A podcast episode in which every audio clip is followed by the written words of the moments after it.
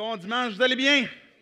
Oui, bienvenue à l'Église 180. Bienvenue si vous nous visitez. Je suis content de vous accueillir. Je m'appelle David Chouinard, je suis pasteur de l'Église. Si vous êtes euh, en voyage, peut-être qu'il y en a certains d'entre vous, euh, vous profitez de la semaine de relâche euh, pour venir visiter Québec. Bref, bienvenue si vous nous suivez en ligne aussi. On est content de pouvoir être chez vous et de vous parler de cette silhouette qu'on voit tout au travers de la Bible, dans l'Ancien Testament, évidemment dans les Évangiles, dans le Nouveau Testament, qui est finalement Jésus, celui de qui on veut vous parler. Donc, bienvenue à cette euh, partie numéro 2 du discours de la série, en fait, qu'on est euh, sur euh, silhouette. Et je voulais commencer avec une question pour voir qu'est-ce que ça suscite en vous, pour éveiller peut-être vos réflexions en ce qui concerne le mot engagement. Quand vous entendez ce mot-là, qu'est-ce que ça vient susciter chez vous? Quelles sont vos, vos pensées? Peut-être que pour vous, ben, vous allez dire, ben, ça dépend à quoi je vais m'engager. Si on me demande de, m'engager à quelque chose, euh, ça peut être euh, quelque chose que ça vous tente ou que ça ne vous tente pas du tout. Il y a différents niveaux d'engagement. Peut-être que si je vous parle de vous engager dans un contrat, par exemple, pour euh, une nouvelle auto, ben, vous allez dire, justement, je suis dû pour une nouvelle auto, j'ai besoin de, trouver un nouveau véhicule, et puis vous n'allez avoir aucun problème. Si par exemple, vous, voulez avoir une hypothèque parce que vous voulez acheter une maison, mais c'est un beau projet de vie. Des fois, ça arrive à ce moment où on se fait longtemps qu'on a travaillé, ramassé le premier euh, cash down, comme on dit en hébreu, et puis qu'on on veut faire justement cet achat d'une maison, et là, on est prêt à même signer un engagement, des fois qui va sur 25 ans ou plus, Dépendamment. Fait que, dépendamment du niveau d'engagement, ben, on est content ou peut-être des fois on est un peu craintif. Si on parle d'un emploi, peut-être que vous êtes du genre à vouloir découvrir l'emploi, vous voulez vous engager, mais en même temps, pas trop vite, euh, parce que vous ne savez pas si vous allez aimer ça. Vous entrez dans une nouvelle relation amoureuse, et puis là, est-ce que je fais le pas, est-ce qu'on fait le pas de, de vraiment officialiser le fait qu'on est ensemble, ou même qu'on on, va habiter ensemble ou qu'on va avoir un enfant ensemble, euh, qu'on va se, marier. Évidemment, quand on parle d'engagement, ben, implique aussi la notion de mariage. Et puis, ce n'est pas le sujet que je veux vous parler ce matin, mais tous ces engagements, ces contrats, viennent susciter en nous différentes émotions. Et une de celles-là est, peut-être une émotion plus négative parce qu'on a un problème face à l'engagement.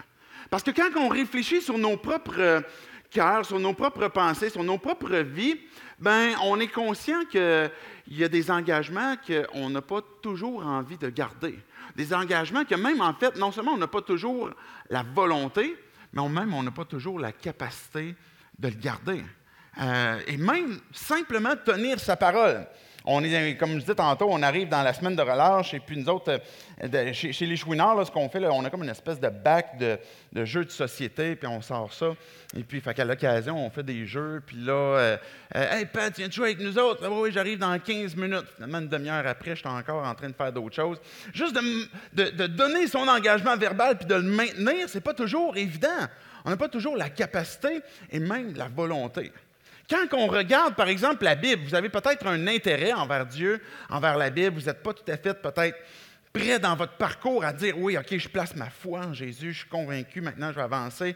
Vous avez peut-être cette démarche envers la Bible et vous avez entendu parler de ben, différents personnages de la Bible, vous avez entendu parler de ce que c'est un peu le christianisme et peut-être que vous hésitez justement à, à, vous engager dans le christianisme parce que vous dites, ben, je pourrais peut-être pas maintenir comme l'engagement longtemps. Là, il va falloir que je m'embarque dans toutes sortes de règles peut-être, et puis peut-être que c'est votre préoccupation, et vous dites, ben j'ai de la difficulté à m'engager avec Dieu. Peut-être que vous êtes croyant, puis vous avez déjà fait ce pas de foi, vous dites, moi je veux suivre Jésus, je veux lire sa Bible, et puis je veux apprendre à le connaître de plus en plus, et vous arrivez quand même à un point, à un moment donné, où ce que vous dites, ben, j'ai l'impression que c'est pas toujours évident. Là. J'ai de la difficulté à maintenir mon engagement, à dire que je suis fidèle à Dieu, puis que je marche, et puis que là, j'obéis à tout ce qu'il me demande. Peut-être que vous avez cette difficulté avec vous-même, avec Dieu, et que vous regardez aussi la Bible et vous constatez aussi même les personnages qu'on voit dans la Bible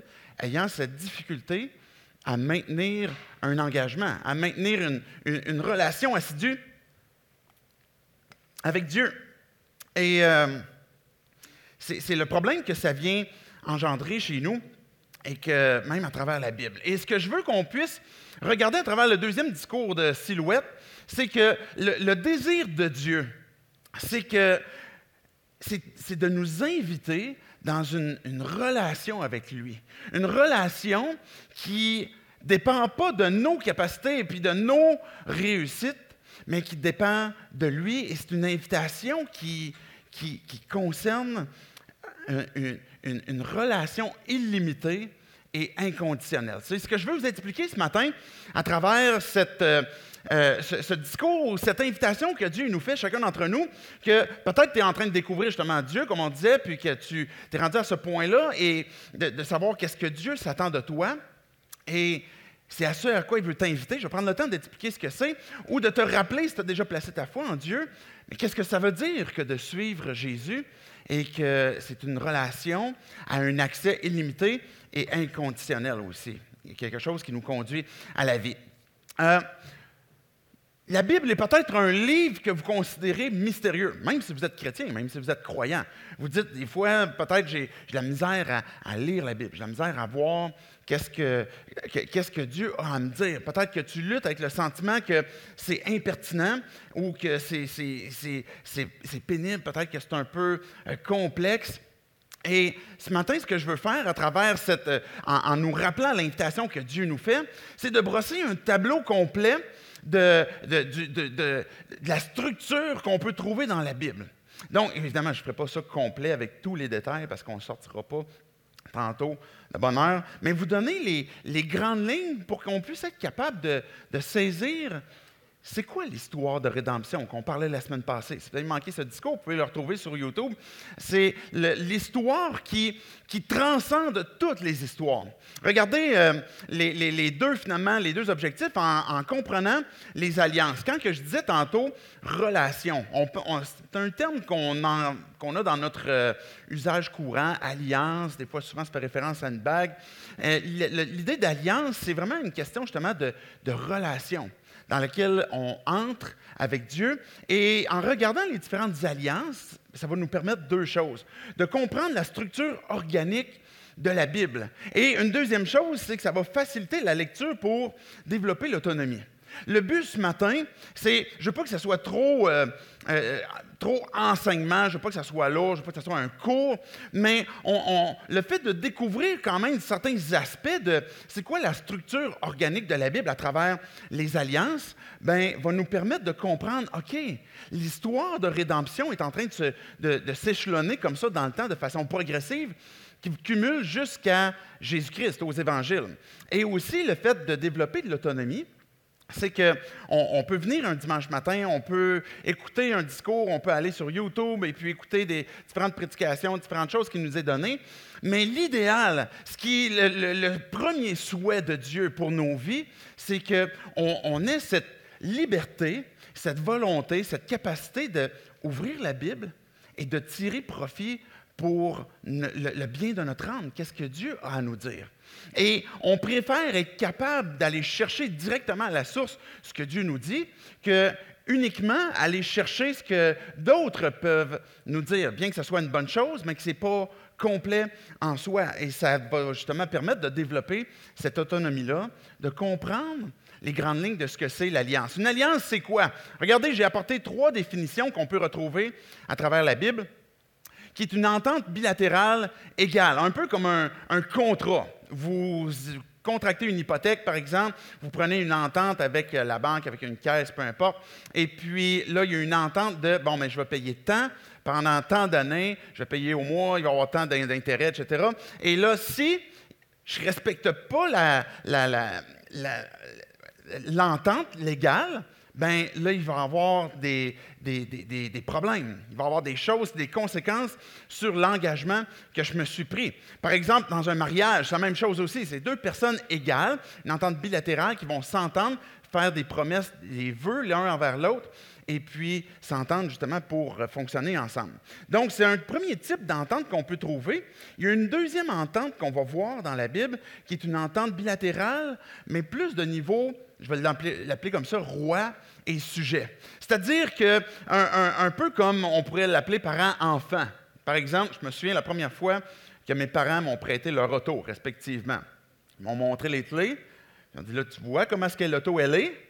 Tu dois la ramener dans le même état. et là, c'était comme une entente entre moi et eux. Ils me passaient leur auto, mais en même temps, la pression était sur moi. Parce que si je ne ramène pas l'auto dans le même état, j'ai un problème. Puis dans les deux fois, j'ai ramené l'auto avec des problèmes. Ma mère avait un gros cran de Victoria qu'elle chaînait continuellement. C'était comme, il était super beau, puis elle l'aimait. En tout cas, il était super beau pour elle. Moi, je trouvais ça un peu comme trop gros. Et puis, ben, la première fois que je suis sorti avec, finalement, c'est comme, c'est hyper long. Si vous vous souvenez, c'est quoi un cran de Victoria? Là? Vous pouvez mettre au moins quatre cadavres dans la valise. ben, quand, j'ai reculé, mais finalement, j'ai frappé le devant de l'auto qui finissait plus de reculer. Ben, j'ai frappé ça dans un arbre. J'ai ramené son camp de Victoria avec une belle poque. Même chose pour l'auto à mon père, mais j'ai arraché le miroir en reculant. Bref, ça a été deux apprentissages que j'ai compris. Mais dans cette entente-là, qui était bilatérale, j'avais manqué. Et là, il y avait des conséquences. Je devais payer la réparation et puis je devais finalement euh, retourner le, bien comme il était. Donc, il fallait que je paye la conséquence. Et euh, il y a différentes ententes comme ça, où ce que finalement le, roi sur ces sujets a plutôt un, ascendant. Et dans la Bible, on va trouver ce type d'entente-là, comme Dieu envers l'humanité, où l'humanité est, soumise à certaines conditions et que si on flanche, ben, il y a des conséquences qui sont directement liées et finalement, une troisième euh, alliance, une troisième entente, qui est une promesse unilatérale. Ça va être une des, alliances qu'on voit qui se trouve finalement à être inconditionnelle, où un des deux parties prend sur lui toute la responsabilité pour donner le bien à l'autre partie, tous les privilèges. Vous me suivez? Donc ça, c'est le troisième type d'alliance qu'on qu'on peut constater à travers les Écritures. Avant qu'on regarde les différentes alliances qu'on va voir dans, la Bible. Je vais en, ramener quelques-unes pour que vous puissiez avoir la structure, comme je disais tantôt, organique de ce que c'est la Bible, pour vous donner finalement une compréhension de comment aller lire. Mais on va prier pour que Dieu puisse justement nous diriger dans la compréhension de ces choses-là qu'on va regarder ensemble. Dieu, on veut dire merci parce que tu nous donnes ta parole. Merci Jésus parce que tu veux te, te révéler à nous, tu veux nous parler. Merci parce que tu désires justement nous faire connaître quel est ton plan. Notre but, Dieu, ce matin, en, te priant et en regardant ta parole, c'est que tu puisses venir nous parler, que tu puisses venir parler à nos cœurs, à notre esprit. Que si Dieu, on est à la recherche de savoir qui tu es, qu'on n'est peut-être pas encore au point de te faire confiance, de placer notre foi en toi, mais que tu puisses venir te révéler à nous, te faire comprendre, faire répondre à nos questions et puis qu'on puisse comprendre, Dieu, ce que tu, ce que tu désires, c'est quoi ton plan. Et que si Dieu, on a placé notre foi en toi, que tu puisses nous rappeler ces vérités, pour qu'on puisse découvrir continuellement qui tu es et puis pouvoir revenir justement à toi pour découvrir cette vie qu'on peut avoir en toi, Jésus. Et c'est en ton nom compris. Amen. Amen. Euh, il y a différentes alliances. C'est une expression que je vais employer ce matin et on vient de les définir. Et c'est une expression que, que, vous allez retrouver à travers, par exemple, différents livres qui vont parler de la Bible, qui vont décrire la Bible. C'est un, un, système qui va justement nous permettre de pouvoir voir où ça commence, puis où ça nous mène, où ça va conduire. Et la première des choses, on va regarder rapidement un petit tableau que j'ai euh, tenté de créer. Est-ce que vous le voyez bien? Bon, bref, oui, vous allez pouvoir le voir comme ça ici. Vous allez voir qu'à travers finalement la première ligne qu'on voit en haut, ce que vous voyez des points, c'est les grandes lignes de ce qu'on va trouver dans la Bible, des, faits saillants. Par exemple, des personnages principaux comme Adam et Ève, ensuite Abraham. Et là, vous allez avoir, par exemple, Joseph, Jacob, qui sont les, les fils d'Abraham, jusqu'à Moïse, qui va être une autre étape importante dans la Bible. Et là, il va y avoir une période de juge. Vous avez peut-être déjà entendu parler de Samson. C'est là-dedans qu'il fit, Samson. Donc, euh, c'est des juges. Les juges vont rappeler ce, fil conducteur d'une histoire de rédemption que c'est ultimement, ça pointe à Jésus qui est notre rédempteur. Ensuite, on va arriver à David, le roi David, qui va être aussi un autre personnage important qu'on va retrouver, qui va être cité aussi dans le Nouveau Testament. Et à partir des rois, à partir du roi David, va commencer aussi une période de monarchie. Donc, il va y avoir plusieurs rois qui vont se succéder. Et parallèlement aussi une période de prophètes. La semaine passée, on parlait de Jésus qui marchait avec deux gars qui s'en allaient sur le chemin d'Emmaüs, et puis il va dire, ben, les prophètes en ont parlé de la mort du, Messie et finalement de la gloire aussi qui devait en suivre. C'est particulièrement dans ces prophètes-là qui vont être ressuscités. Il y a des prophètes qui se trouvent avant cette période-là, mais ça va être surtout présent là. Et finalement, on arrive à Jésus, où vous allez avoir ensuite les évangiles, les épîtres, etc. Mais j'ai voulu surtout exprimer qu'on puisse voir l'ensemble de l'Ancienne Alliance, l'Ancien Testament. Euh, pour qu'on puisse voir les, principaux faits saillants. Les noms que j'ai mis de côté, Adam et Ève, Abraham, Moïse, David, vont être les, les alliances principales qu'on va retrouver à travers la Bible et qui vont nous donner ce portrait global. Donc, je voulais vous donner cette image-là pour qu'on puisse savoir d'où on part. Commençons avec Adam et Ève. Et, ultimement, tout cela nous mène, ce que j'aimerais qu'on fasse ensemble, c'est que vous me suiviez dans, le chemin de ces, ces personnages-là, où il y a des alliances, pour qu'on en vienne à un point culminant qui est Jésus. Et si vous suivez, et si je réussis à bien le rendre adéquatement, quand on va parler de Jésus tantôt, vous allez avoir les sourcils dans le milieu du front, vous allez dire Waouh, c'est capoté, c'est incroyable qu'est-ce que Dieu fait. Donc, ça commence avec Adam et Ève. Il y a une première alliance qui a débuté là, qu'on voit par exemple dans Genèse 2, les versets 16 et 17. Regardez qu'est-ce qu'il est dit. L'Éternel Dieu donna cet ordre à l'homme Tu pourras manger tout, tu pourras manger les fruits de tous les arbres du jardin, mais tu ne mangeras pas le fruit de l'arbre de la connaissance du bien et du mal, car le jour où tu en mangeras, tu mourras, c'est certain. Une première chose qui est dite à Adam ici, c'est une entente que Dieu fait comme roi et sujet, où Dieu il dit, tu peux prendre de tout ce qui est dans le jardin, sauf de l'arbre euh, de, la, connaissance du bien et du mal.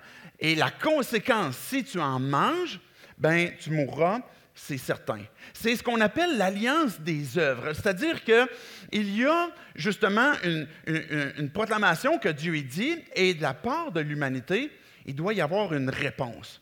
si la réponse, c'est l'obéissance, c'est la bénédiction. Si la réponse, c'est la désobéissance, c'est la malédiction qui va se produire. Et quand on commence là, ben, ça nous donne le fil tout au long de la Bible de voir à quoi fait référence quand on va lire, par exemple, la loi ou certaines phrases que Dieu dit, certains prophètes qui vont susciter, qui vont être suscités par Dieu, qui vont apporter peut-être des, paroles qui peuvent être un peu dures, qui vont parler justement de, bénédiction ou de malédiction, ben ça va faire référence justement à cette alliance des œuvres. Je vous enchaîne tout de suite avec, je l'ai, euh, je l'ai attaché à Ève, mais l'alliance de grâce est aussi tout au début de la Bible. Donc, si vous avez une compréhension, par exemple, que la Bible, c'est deux testaments, puis l'Ancien Testament, c'est la loi, puis on devait vivre sous la loi, et que le Nouveau Testament, c'est la grâce, c'est une compréhension erronée de ce que c'est la Bible. C'est-à-dire que la grâce commence, et quand on parle de grâce, on parle d'une faveur imméritée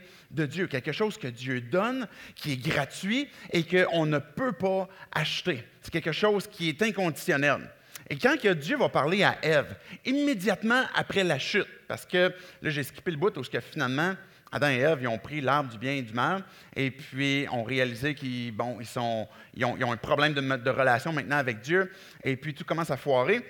Et là, on arrive, ben, on voit Dieu qui vient parler à Ève, et il va dire, je mettrai l'hostilité entre toi, là on parle du serpent ici, et la femme, entre sa descendance entre ta descendance et sa descendance. Celle-ci t'écrasera la tête et tu lui blesseras le talon.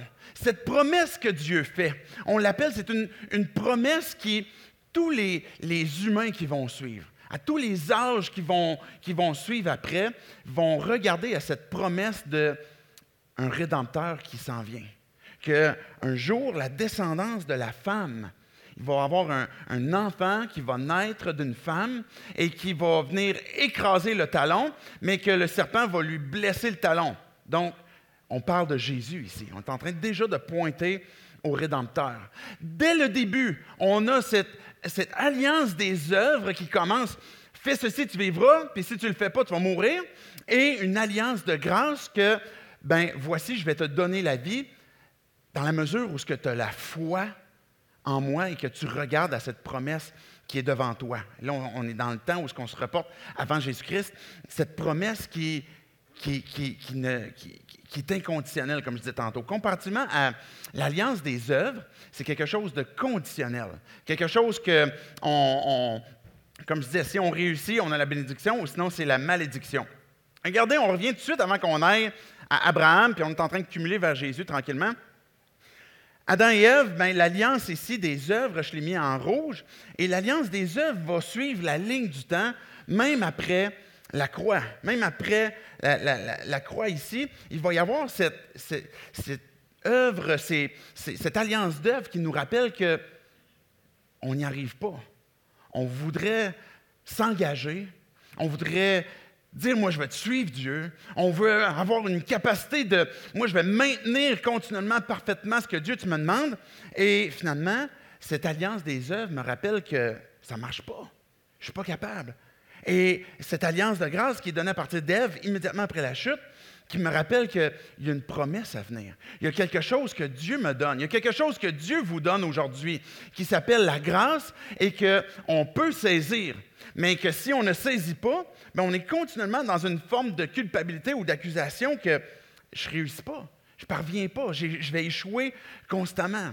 Parce que, euh, je vais en parler un petit peu plus tantôt avec Moïse, mais on va voir Abraham. Quand on va voir, par exemple, Abraham, ou Moïse, ou David, ils vont ces alliances-là vont venir se greffer dans, dans, cette alliance des œuvres ou l'alliance de grâce. Par exemple, Abraham, un premier texte que l'on a, c'est dans Genèse 15. Est-ce que vous êtes toujours avec moi? Je ne veux pas que ce soit trop un cours ce matin, mais là, on culmine vers Jésus. Ça marche-tu? vous me suivez? Avec Abraham. Et en passant tantôt, je parlais des différentes ententes qu'il y avait avec Dieu. Une des ententes, nous aujourd'hui, on va signer une hypothèque, ben, on signe, on écrit notre nom.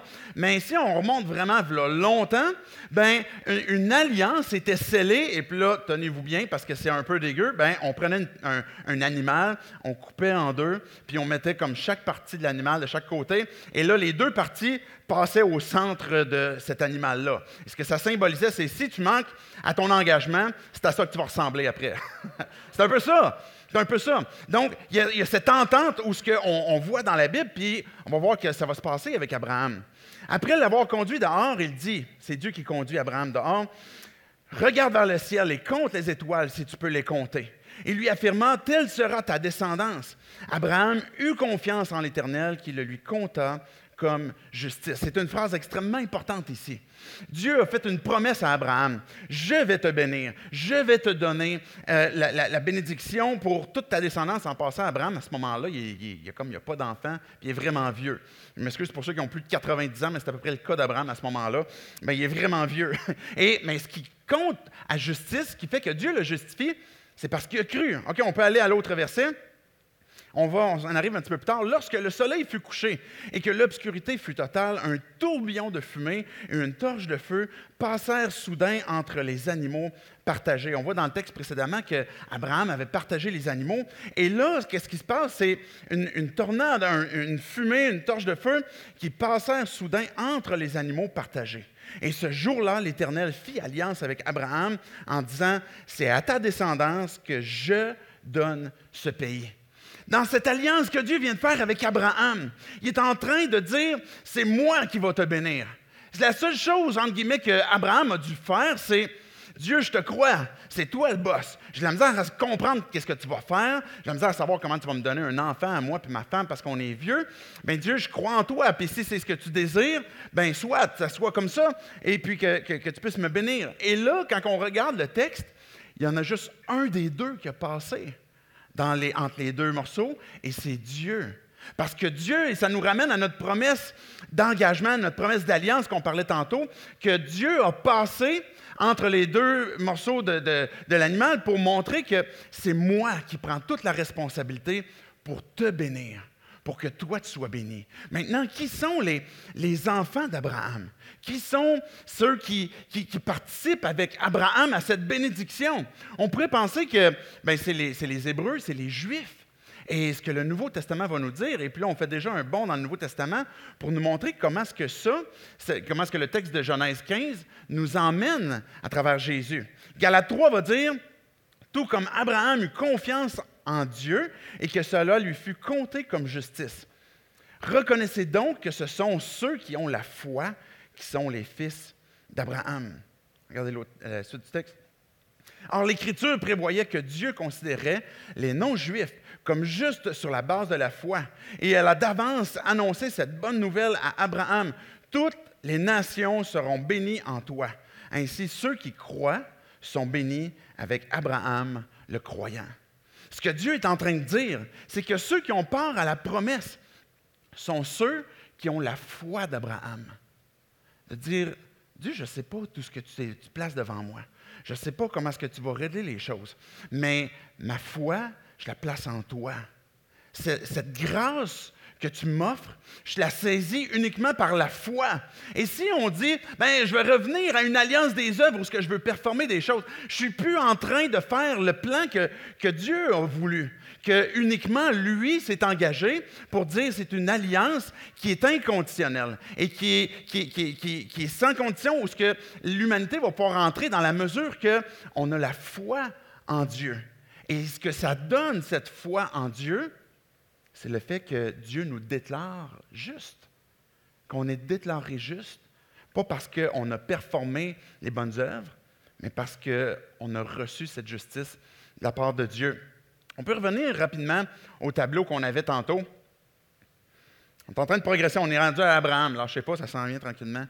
On avance au bout, mais ça va aller vite pour le reste, vous allez voir.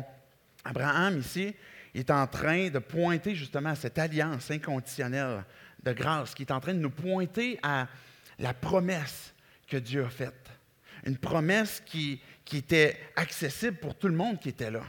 Le, plan, puis là, on arrive à Moïse, où ce qu'on va parler de, de, la loi, où ce qu'on va revenir à cette conséquence de, des œuvres, que si j'agis bien, c'est la bénédiction, si j'agis mal, c'est la malédiction, bien, qu'on ne peut pas mélanger les deux.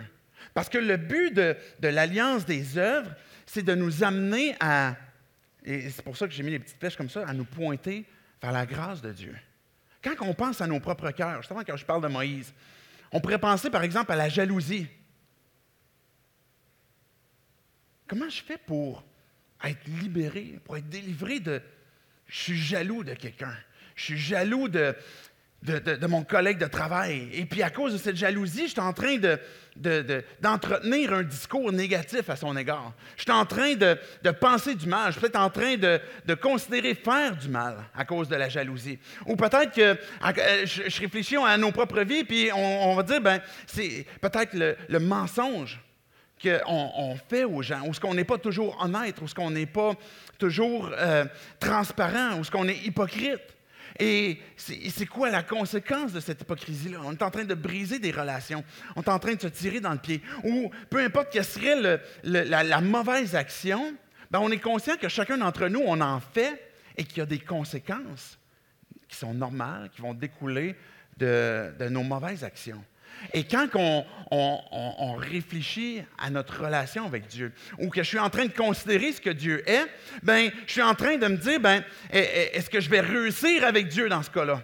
Parce que si, je, par exemple, je suis pris de jalousie, ou je suis pris à cause du mensonge, ou je suis pris à cause de sortes de trucs, ben, qu'est-ce que je vais faire pour pouvoir avoir cette vie en Dieu? Et finalement, ces manquements, quand la loi me le révèle, quand les œuvres me le révèlent, elles m'emmènent à me tourner vers Dieu, puis Dieu, j'ai besoin de toi. J'ai besoin d'un sauveur. Jésus, il va dire à une femme, ben, va, puis ne pêche plus. Hey, va et ne pêche plus. Je ne sais pas si on vous a déjà dit ça, mais vous dites, hey, il me semble que la barre est haute, là. ne pêche plus. C'est tough. Ben, qu'est-ce que ça veut dire? De plus jamais manquer?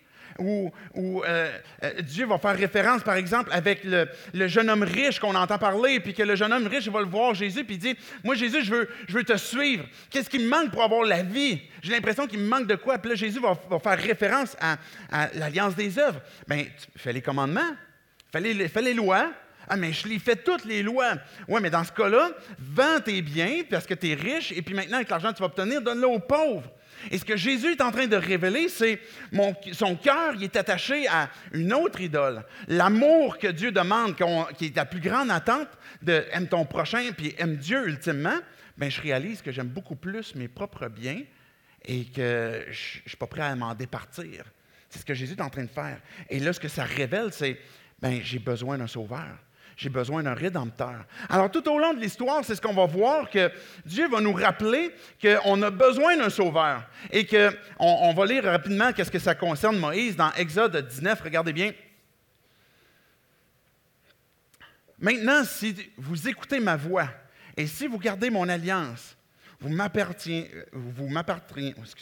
m'appartiendrez personnellement parmi tous les peuples. Le peuple tout entier répondit, nous ferons tout ce que l'Éternel a dit. On est dans ce texte de, de Exode 19 où Dieu vient de donner la loi au peuple. 613 lois, ce n'est pas juste les 10 commandements. Là. 613 lois. Dieu est en train d'établir son peuple. Il est en train de, fonder un peuple. C'est des esclaves qui sont sortis. Et puis là, on peut voir que la loi est, subdivisée un peu comme en trois parties. Une loi cérémonielle, il y a la loi qui concerne les fêtes, et puis des lois, euh, excusez, civiles, et puis les lois morales. Et le but à travers ça, c'est encore une fois de nous pointer à notre besoin de Dieu. Mais quand le peuple va dire nous ferons tout ce que l'Éternel a dit, ils vont rapidement être confrontés au fait qu'on n'est pas capable. On n'y arrive pas. Qu'est-ce qu'on fait? Qu'est-ce qu'on doit faire? Et cette loi que Dieu a donnée était conditionnelle, une alliance conditionnelle. Et quand on va lire la Bible, vous allez arriver à des, ces textes où vous allez lire des articles de loi, vous allez lire, comme je disais tantôt, des paroles qui sont plus difficiles. Et et ces textes-là sont là pour être un pédagogue que la Bible va nous dire, que le Nouveau Testament va nous dire, pour nous amener à découvrir que j'ai besoin d'un sauveur. Et c'est ça l'histoire de rédemption tout au long de la Bible qu'on va voir. Le plan de Dieu, ultimement, c'est de nous amener à placer notre foi en lui. Même les gens qui étaient dans, l'ancienne alliance, que ce soit Abraham, que ce soit Moïse, l'objectif, c'est que les gens ne soient pas sauvés ou puissent aller au ciel, avoir une relation avec Dieu en faisant des sacrifices. Vous me suivez? C'est une autre pensée qu'on a des fois où ce qu'on se dit, ben comme ça, Dieu sauvait dans le temps avec les sacrifices. Et puis les gens, s'ils performaient ben, la loi comme il faut, ils étaient sauvés. C'est pas vrai. La, la façon que de connaître Dieu a toujours été par la foi, en reconnaissant qu'on a besoin d'un sauveur et qu'on saisit la grâce de Dieu. On peut revenir rapidement au tableau pour conclure avec David, où Dieu va lui donner une promesse qui va se greffer à une alliance de grâce, une alliance éternelle. Où David étant le premier roi, Dieu va lui dire, je t'établirai à travers tes descendants, pour toujours dans ma maison et dans mon royaume, et son trône sera affermi pour toujours. Dieu vient de promettre à David qu'il y aura toujours une descendance pour la royauté. Et que ça, ça ne dépendait pas de lui, mais que ça dépendait de Dieu. Comment est-ce que tout cela est en train de nous pointer à Jésus? Comment est-ce que tout cela est en train de nous révéler qu'on on a besoin d'un sauveur? On vient de voir les différentes ententes, les différentes alliances, et que comment est-ce que Jésus vient s'ajouter là-dedans, dans ces alliances-là? On a deux derniers textes. Regardez Jérémie 31. Et je voulais voir aussi la période des prophètes. Comment est-ce que les prophètes ont annoncé une nouvelle alliance qui s'en venait?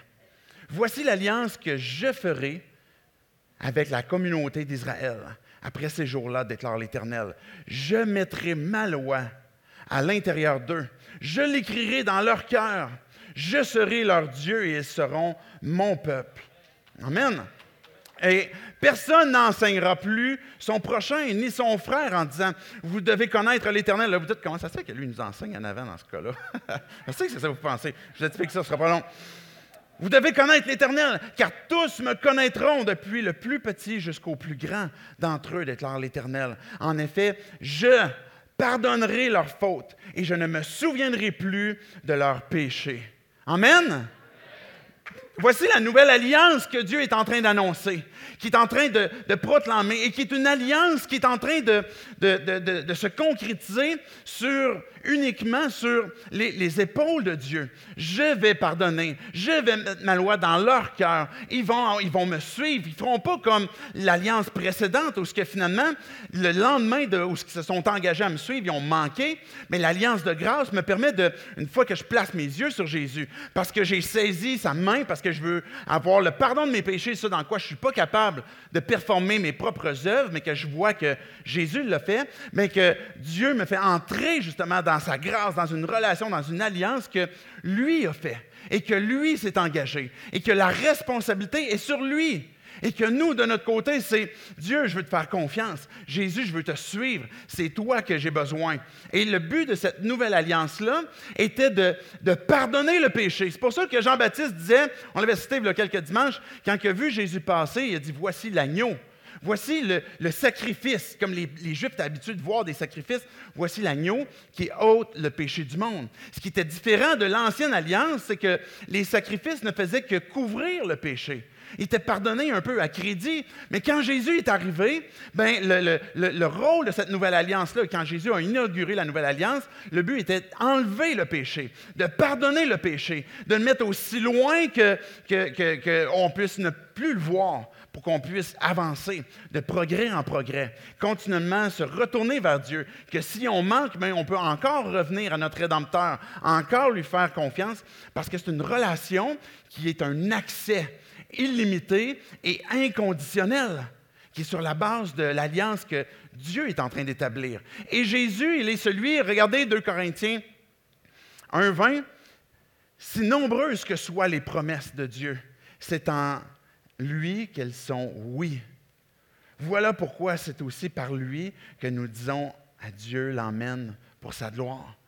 En lui, il est le, oui et le Amen. Toutes les promesses de Dieu. Et puis quand on remonte à partir de Adam, puis qu'on passe à travers Ève, puis qu'on passe à travers Abraham, puis Moïse, puis toutes ces périodes-là qu'on a vues, puis à travers euh, David aussi, on voit que ces promesses sont accomplies dans la personne de Jésus. Et c'est celui qui, qui, nous emmène à entrer en relation. Dans un instant, on va avoir ce qu'on appelle la table du Seigneur, la communion. Et la communion est le symbole de la nouvelle alliance. C'est le symbole de ce que Jésus a fait et qui fait référence à, l'histoire du Rédempteur qui a culminé ultimement vers Jésus. Et que l'ancienne alliance, tout ce qui était compris, hein, par exemple sous la loi, ben, est maintenant désuet. Parce que tout est accompli maintenant par la personne de Jésus. Et c'est la raison pour laquelle on peut dire Amen à, sa gloire. Tantôt, on va avoir une occasion de, prendre la table du Seigneur, mais aussi de, chanter. Il y a des chants qui nous attendent. Et c'est une occasion de pouvoir glorifier Dieu, pouvoir le louer, de pouvoir euh, proclamer sa gloire. Parce que maintenant, on est complètement libre de pouvoir l'adorer et puis élever son nom. Jésus a accompli la promesse faite à Adam et puis à Moïse. La vie est possible à cause d'une pleine obéissance à la loi. La vie est possible à cause d'une pleine obéissance à la loi que Jésus a fait. Que Jésus, ayant marché sur terre, a accompli parfaitement toute la loi. Jésus, il l'a dit clairement, je ne suis pas venu pour abolir la loi, je suis venu pour l'accomplir. Peut-être qu'on voudrait se dire, mais écoute, Jésus abolit la loi parce que là, dans le fond, on est tous coupables, ça ne marche pas. Mais ce que Jésus dit, c'est non, je vais l'accomplir. Et de la même façon que Adam a été le représentant humain, c'est drôle, hier j'ai été tagué sur Facebook sur justement, à un moment j'aurais dû l'apporter, ça aurait été plus clair. Là, maintenant, on voit comme un gars comme en train de fixer, comme au loin. Puis c'est comme, voici le regard que, que j'ai quand que je vais arriver au ciel sur Adam et Ève. C'est comme, c'est à cause de toi, tout cela, dans le fond. Là, et puis, ben, l'humanité est entrée dans une séparation d'avec Dieu à partir d'Adam et Ève. Mais l'humanité entre en relation avec Dieu à cause du nouvel Adam qui s'appelle Jésus et qui est le représentant dans lequel on, est sous lui, où ce que Dieu nous justifie, puis que Dieu nous a pardonné. Et la loi a été performée par Jésus pour que puisse, l'obéissance puisse nous être donnée, nous être, nous être imputée. Euh, Jésus a accompli la promesse qui a été faite à Ève aussi. Celui qui est venu et qui, en allant à la croix, il a dit, tout est accompli. Et que, oui, il est mort sur la croix, mais en mourant à la croix, il a écrasé la tête du serpent. la, puissance, les liens qui ne nous, permettaient pas de pouvoir venir à Dieu, mais cette puissance, même des ténèbres aussi, l'adversaire de Satan, de, Jésus, a été écrasé par la mort de Jésus à la croix. Parce que par sa mort, il est en train de nous donner la vie. Et que euh, non seulement il a, il a accompli la promesse de Ève, mais aussi il a accompli la promesse d'Abraham qui nous a donné plus qu'une terre, plus qu'un bout de terrain sur terre, qui nous donne finalement accès à Dieu directement, qui nous donne accès au paradis, qui nous donne accès au ciel, qui nous donne accès au monde spirituel. Et c'est bien plus qu'un petit coin de pays en Canaan. C'est un accès que l'on a à Dieu et qui prend son accomplissement complètement à cause de la foi, comme Abraham l'a eu, qu'on est justifié et puis qu'on maintenant on découvre la vie en Jésus-Christ. Jésus a accompli la promesse qui a été faite à David aussi, qui était un royaume d'une puissance que personne n'allait pouvoir renverser un roi qui allait être présent et que finalement il allait régner sur ces sujets, qui allait offrir la sécurité, qui allait offrir le confort qu'on a en lui, qui allait offrir une, protection puis une prospérité aussi. Jésus, quand il est ressuscité, il est mort à la croix, mais après qu'il est ressuscité, il est remonté, puis il a dit, ben tout pouvoir m'a été donné au ciel comme sur la terre. Toute la puissance m'appartient. Et Amen. Et puis Dieu est au ciel maintenant.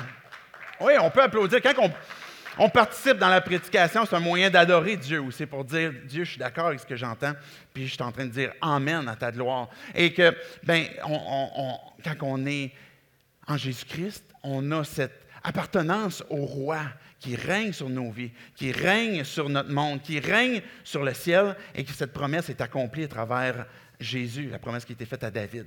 Jésus a accompli toutes les prophéties de l'alliance nouvelle qu'on parlait tantôt. Et quand on prend la table du Seigneur, on est en train de se rappeler le dernier repas, que Jésus est en train de dire, tout est à propos de moi.